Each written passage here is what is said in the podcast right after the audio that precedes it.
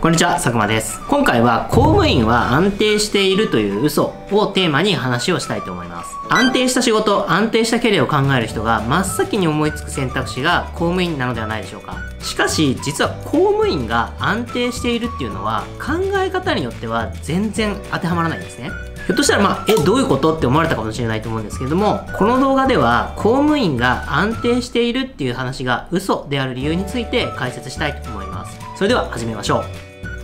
まあ、一般的に公務員って安定しているっていうイメージがあると思うんですけどもそれってなんでそうなってるのか、まあ、公務員が安定していると思われている理由について解説します。一つ目は経営母体が国や地方公共団体だから潰れないと思われているっていうことですね。公務員が安定していると言われる最大の理由がこれだと思います。最近では世の中の変化が激しくて一時調子の良かった企業でもその数年後にはかなり状況が悪くなっているなんていうこともしばしば起こります。一方で公務員は民間の企業ではなく国家公務員であれば日本という国地方公務員であれば地方公共団体がその運営の母体です。国家や地方公共団体が潰れる可能性はま極めて低くあったとしても民間の企業よりはかなり低いと言えるでしょう。そういう意味で運営母体の安定度っていうのは間違いないでしょう。公務員が安定していると思われる2つ目の理由は年功序列で定期的に昇給するからです。最近では終身雇用を前提とした年功序列の給与体系ではなく一定の成果を出せる人材でなければ昇格せず昇給がない会社定期的な昇給がない会社も珍しくありません。勤続年数が長いからといって給与が上がっていくっていう保証もない会社が多いです。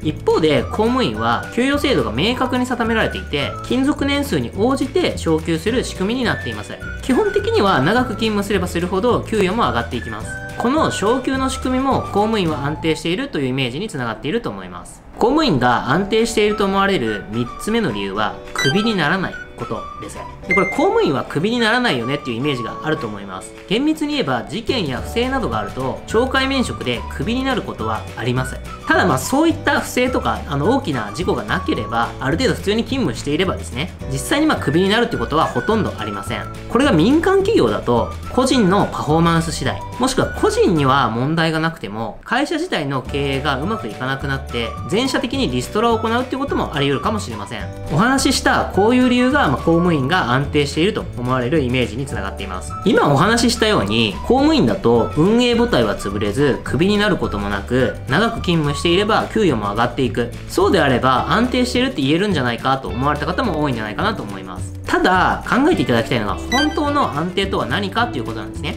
勤務先が潰れないこと解雇されないっていうことが本当の安定なのかっていう話ですね。公務員が安定している理由っていうところで話した話は公務員という身分の安定に関しては説明できていますがそこで従事する個人が安定しているかっていうと疑問が残りません。本当の安定とは個人の能力に安定が紐づいていることなのではないでしょうか。公務員の仕事は安定が個人に紐づいているわけではないのでその身分を失ってしまった場合安定とは言えなくなってしまいます。また違うものにチャレンジしたくなった場合それを捨てる必要っていうのが出てきますこの話が公務員が安定しているのは嘘と話をしている理由になりますそれを詳しく解説していきます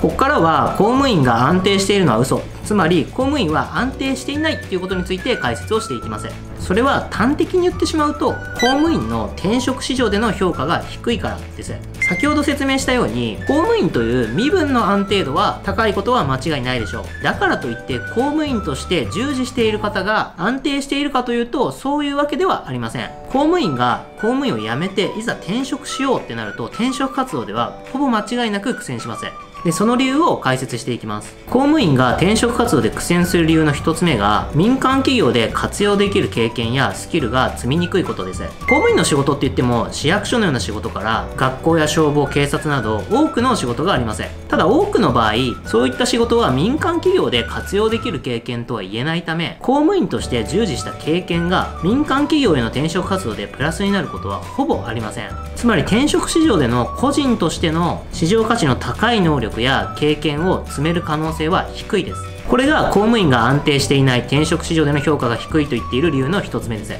2つ目の理由がマインドが受け身になりがちっていうことです。個人差の多い部分でもあるんですけれども元公務員の方は給与や仕事が与えられるものという意識が強くて仕事を自分で作り出したり課題を自分で見つけて主体的に動くというスタンスに欠けている方が多いです。こういうスタンスが身についてしまっていると多くの民間企業では評価されづらいです。このマインドセットが公務員が転職市場での評価が低い理由の2つ目です。公務員での転職市場での評価が厳しい理由の3つ目は相対的に年収が高いことです。公務員の年収は特別高いっていうわけではないんですけれども全体的に見るとちょっといいぐらいの水準です。転職市場に出て未経験の仕事をする場合仮に内定が出たとしても年収のダウンのオファーを受けやすいんですね。それは今までの公務員の仕事で培った経験がそのまま活かせるわけではないので未経験者での採用っていうことになってその分の評価になるので意外と年収は高く出ないことが多いです。でそうなると公務員の方っていうのはなかなか転職まで踏み切れないってことも多くあります。今挙げたような理由で公務員の転職市場における評価は低いです。で繰り返しになりますけれども転職市場における評価が低いっていうことは公務員という身分をしてた時に望む条件や内容の仕事を得づらいっていうことになります。これが公務員が安定しているっていうのが嘘と言っている趣旨です。公務員を辞めなければいいんでしょうと思われるかもしれませんが途中で公務員を辞める方や退職を検討されるほとんどの方がもともとは途中で辞めようとは思っておらずずっと公務員として勤務しようと思っていた方です。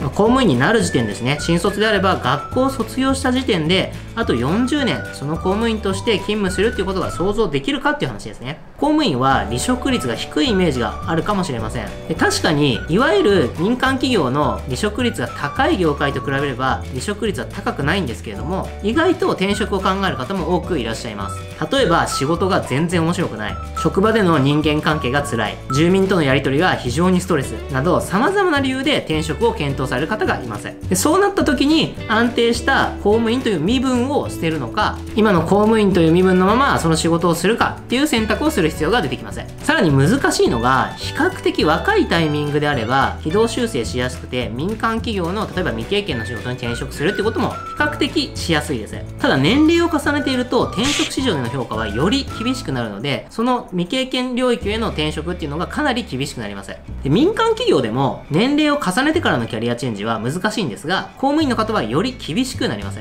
こうなるとその公務員という身分にしがみつかざるを得なくなってしまうかもしれません。皮肉にも短期的に安定を求めることが長期的な不安定につながってしまっています。そういう状況に陥らずに自分で選択できる状態であることが最も安定しているって言えるんじゃないでしょうか。そのためには他の企業や組織で求められる経験やスキル実績を積んでおくことが必要です。ひょっとしたらそれを得ている過程は安定はしていないかもしれません。安定したキャリアを得たいと考えるのであれば会社や身分に安定を求めるのではなく自分の経験や能力で安定できるようになるのが最も有効でしょう。安定を求めて公務員になるっていう考え方だと長期的に見ると不幸になる可能性がありますもちろん安定を求めるのではなく国をこうしたいとか地方公共団体をこうしたいとか社会をこうしたいとか明確なやりたいことや強い自分自身の意思があれば公員として働くことも素晴らしいことだと思いますただ安定しているからっていう理由で公務員という選択肢を選ぶとかえって不安定なルートになってしまっているかもしれませんよっていう話をしました。今回は公務員は安定しているという嘘っていうのをテーマに話をしました。このチャンネルではキャリアや転職活動に役立つ情報を発信していますよければチャンネル登録と高評価お願いします。それではまた次の動画でお会いしましょう。ありがとうございました。